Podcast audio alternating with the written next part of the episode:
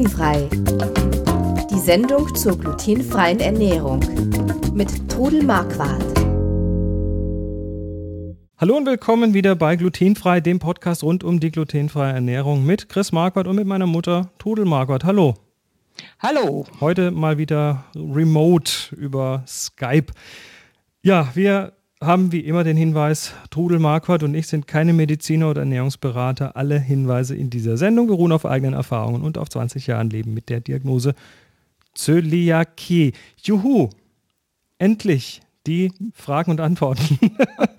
Habt ihr lang drauf warten müssen, aber heute legen wir los. Genau, hat sich, hat sich jetzt ein bisschen hingezogen. Ähm, das liegt übrigens auch daran, dass wir die Sendungen manchmal so ein bisschen vorher aufnehmen und dann einfach nicht so schnell reagieren können. Aber wir haben fleißig gesammelt, beziehungsweise meine Mutter hat fleißig gesammelt und ich, äh, ich mache jetzt mal den Stellvertreter und mal schauen, wie viele Fragen wir heute schaffen. Wenn es nicht reicht in der Zeit, dann wird es einfach nächste Woche nochmal eine Fragen- und Antworten-Folge geben. Außerdem könnt ihr natürlich immer Fragen stellen und äh, ich denke, du wirst die dann sammeln, oder?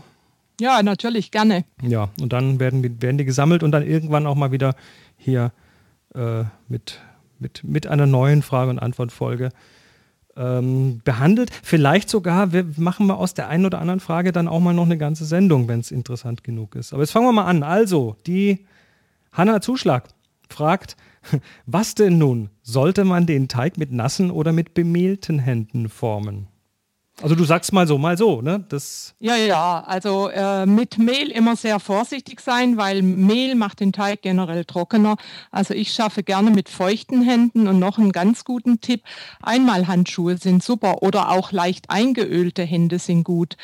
Also speziell bei Laugengebäck niemals mit Mehl schaffen, weil nämlich durch das Mehl dann die Lauge nachher stumpf wird. Das ah. saugt sich voll. Ja. Das heißt, äh, die, die also nasse Hände lieber, bemehlte feuchte, Hände wird halt Feuchte, halt nicht nass, feuchte Hände. Feuchte Hände, damit es dann nicht so klebt. Mhm, genau so. Und einmal Handschuhe, was für Handschuhe wären das?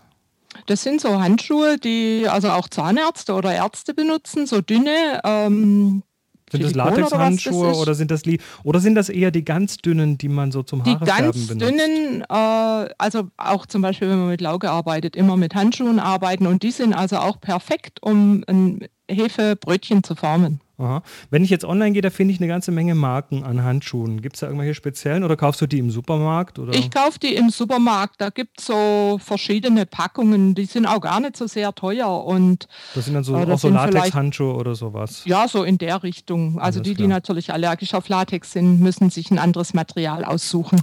Da gibt es, ich kenne das aus dem, aus dem Bereich der Fotografie, äh, mit Fotochemie. Ähm, da benutzen wir ab und zu mal Nitrilhandschuhe. Das sind so blaue, ja, blaue Handschuhe, die auch Friseure gerne benutzen. Die müssen auch funktionieren. Ne, die sind eigentlich äh, so weiß durchsichtig. Na gut. Mhm. Weiter, die Hanna hat noch eine Frage gestellt. In einem englischen Backbuch wird beim Brotbacken oder Hefeteig von Kneten abgeraten, da das Kneten die Struktur zerstört und mangels Gluten keine neue Struktur reingeknetet werden kann. Was meinst du dazu? Also da muss ich sagen, aus meiner Erfahrung, Hefeteig muss geknetet werden. Und zwar fünf Minuten knete ich den, dass der richtig schön durchgearbeitet ist.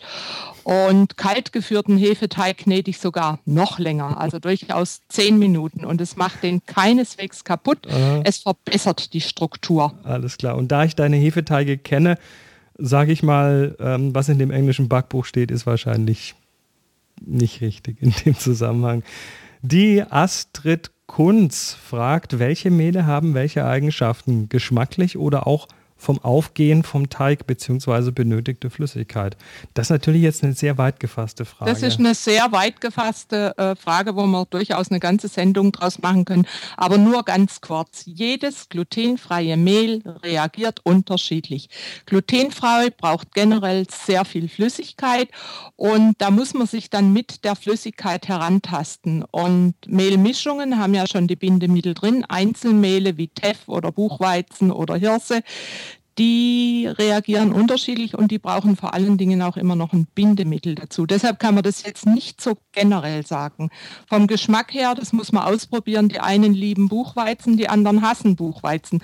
Also probiert einfach euch durch. Also ich liebe zum Beispiel Teff, ich liebe Buchweizen. Ich mische gerne verschiedene Mehle. Da muss man probieren, was man gerne mag. Alles klar, aber das, ähm, da machen wir mal einen Marker dran. Das könnte durchaus eine komplette Ja, das könnte eine ganze werden. Folge geben, ja. Gut. Ähm, lass mal schauen. Paula Lu fragt, kann mir vielleicht mal jemand das mit dem künstlichen Geschmacksverstärkern erklären?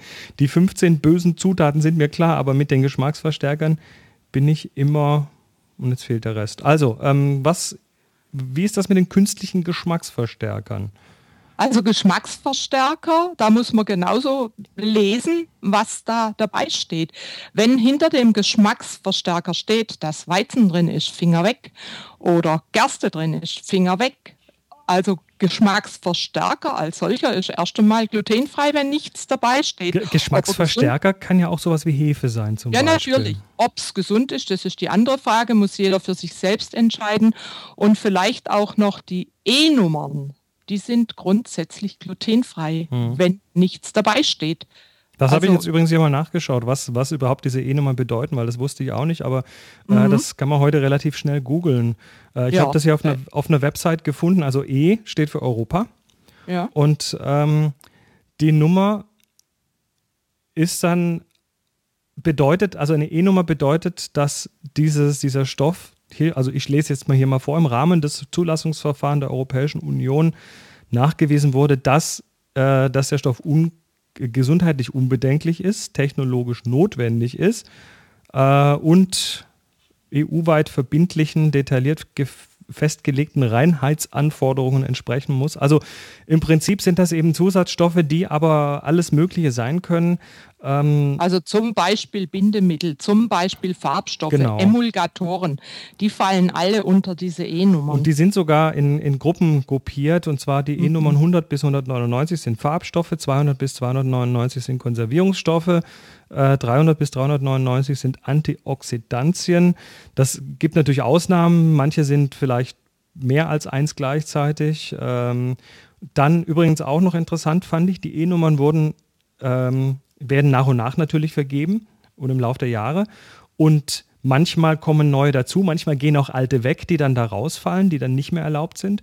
Und ähm, es werden immer nur neue vergeben. Also alte Nummern werden nicht neu vergeben. Das heißt, äh, das, damit da keine Verwechslungen auftauchen, gibt es also jede E-Nummer tatsächlich nur einmal. Ja, das fand ich spannend. Mhm. Gut, der das ist eine schöne Frage. Der Matthias Weiser fragt: Hallo Trudel, du bist sehr produktiv. Wie schaffst du das? Wie viele Versuche brauchst du für ein neues Rezept? Sag mir doch mal, was das schlimmste Rezept war, wo du am meisten Versuche dafür gebraucht hast. Also das schwierigste Rezept, am Anfang war es natürlich der Hefeteig, ganz am Anfang, bis ich den so hingekriegt habe, dass ich zufrieden bin damit. Wie lange hast Und du dafür gebraucht? Boah, ich habe am Anfang mal angefangen, dann habe ich es mal zwischendurch wieder aufgegeben und aber wie gesagt, ja, irgendwann. Zehn Versuche, 20 Versuche, fünf Versuche? Mal fünf Versuche vielleicht. Aber äh, wie ich das schaffe, ich schaffe das, weil es mir kolossal Freude macht. Ich, Kann ich bezeugen, ja. Ja, ich backe leidenschaftlich gern und wenn es mir mal nicht so gut geht, dann verschwinde ich in meine Küche und entwickle irgendwelche Rezepte und dann geht es mir gleich wieder besser. Und zu der Frage, wie äh, oft ich brauche oder wie lange wie lang ich brauche, bis ich ein Rezept, wie war das? Ähm, wie viele Versuche du brauchst, bis ein also inzwischen, inzwischen schaffe ich von 100 Versuchen werden 99 was und einer nichts. Also ich weiß inzwischen einfach, wie die Konsistenz eines Teiges sein muss und äh, ja, es klappt einfach jetzt. Das ist wahrscheinlich wie mit ganz vielen anderen Sachen. Die, ja, Erfahrung, die Erfahrung, hilft, die Übung hilft. Ähm, wenn man zum allerersten Mal versucht, Gitarre zu spielen, dann ist es schwierig. Ja. Und nach dem, oder Autofahren. Oder Autofahren am Anfang, ja. bis, bis, man das mit dem Schalten und dem Kuppeln hinkriegt, dauert das einfach und dann macht man es irgendwann ohne drüber nachzudenken. Klar. Und mir ist es einfach inzwischen in Fleisch und Blut übergegangen und ich mache es gerne. Sehr schön. Die, die, die Nick Nicole Kubert fragt, puh, da wird man gefragt und es fällt einem nichts ein. Also, meine liebe Tudel, ich finde deine Podcast-Reihe super. Ich liebe sie. Mach es bitte noch ganz lange für uns weiter. Da arbeiten wir dran, ne? Meine Frage, wenn ich mal mit Hafer backen möchte, Würdest du mir hier raten, nur auf glutenfrei gekennzeichneten Hafer zurückzugreifen oder könnte ich die Haferkörner auch selbst verlesen und Fremdkörner aussortieren? Dazu müssen wir erst noch mal kurz zurückgehen. Was ist das Problem mit dem Hafer? Der Hafer ist glutenfrei, richtig? Der Hafer ist glutenfrei. Der Stoff, der im Hafer drin ist, heißt Avenin. Das ist praktisch das, was es gluten ist, ist dort das Avenin. Aha. Und äh, es wird äh, sagen wir mal, als inzwischen als glutenfrei deklariert, wenn der Hafer sortenrein gewachsen ist. Also Was dann, heißt das, dass auf dem Feld keine anderen Pflanzen gewachsen sind? Dass der Hafer nicht zwischen einem Roggen, Gerste oder Weizenfeld steht. Dass da wirklich nur Hafer angebaut wird, nichts anderes in der Nähe wo das mit kontaminiert werden kann. Und deshalb sollte man wirklich nur glutenfrei gekennzeichnete Haferflocken.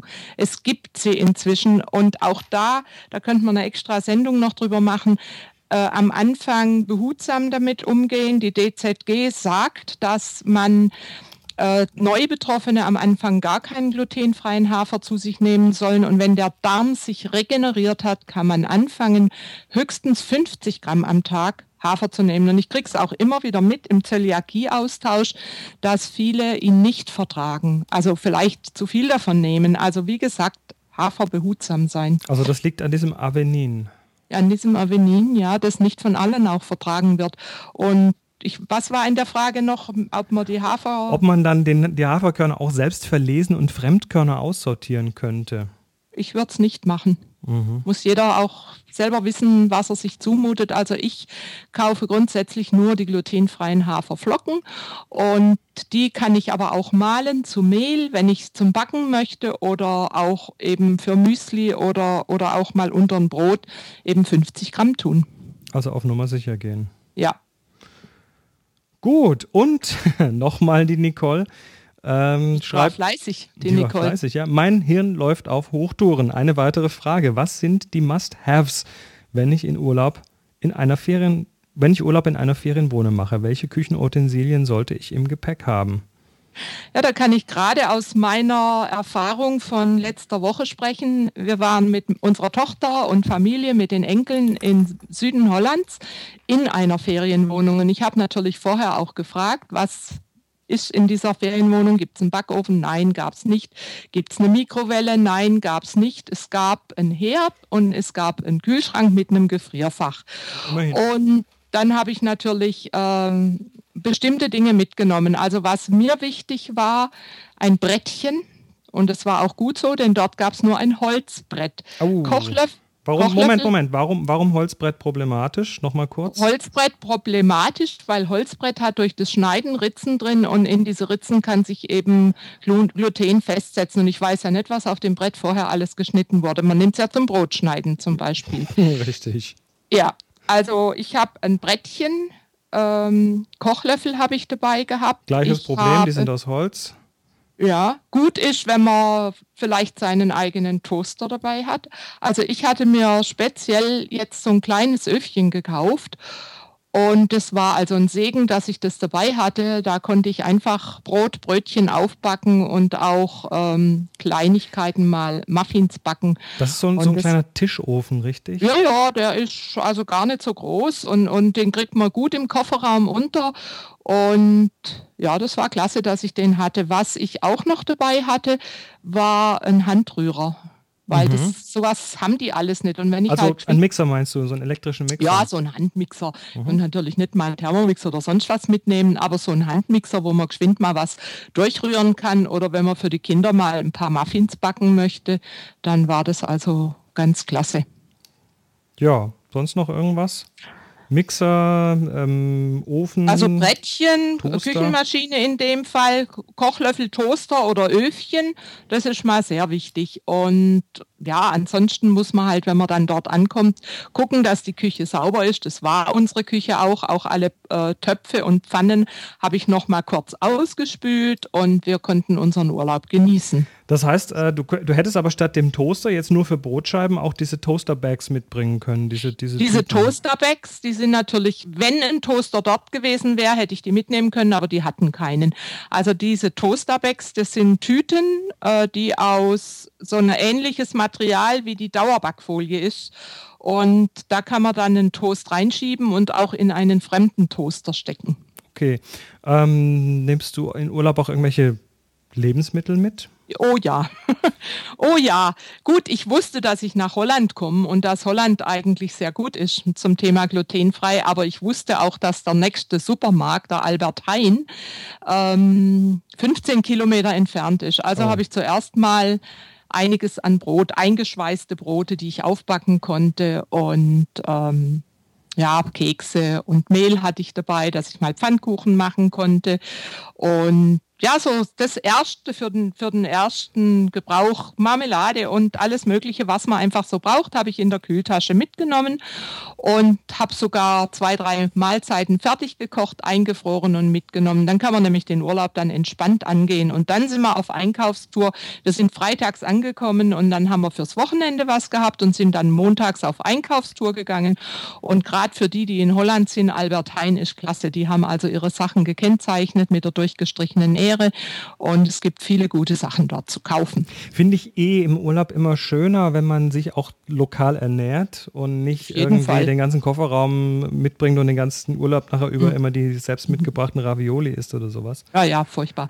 Und was man dort auch, äh, auf den, wir waren dann auch in zwei, drei Lokalen noch kurz anfügen, da stand dann auf den Speisekarten unten drauf, wenn Sie eine Allergie haben, nehmen Sie Kontakt mit uns auf, wir helfen Ihnen. Und es hat auch gut geklappt.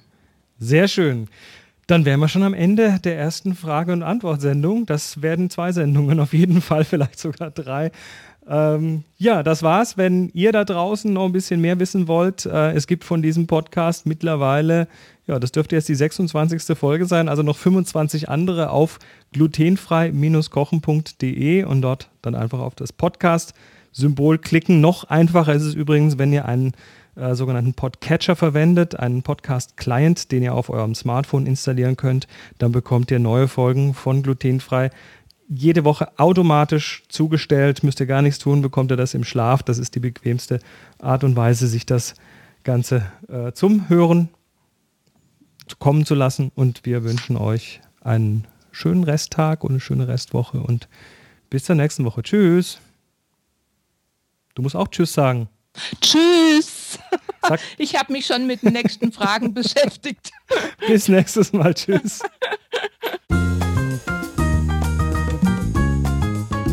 Sie hörten glutenfrei. Die Sendung zur glutenfreien Ernährung mit Todel Marquardt. Über 900 glutenfreie Rezepte und weitere Informationen auf www.glutenfrei-kochen.de.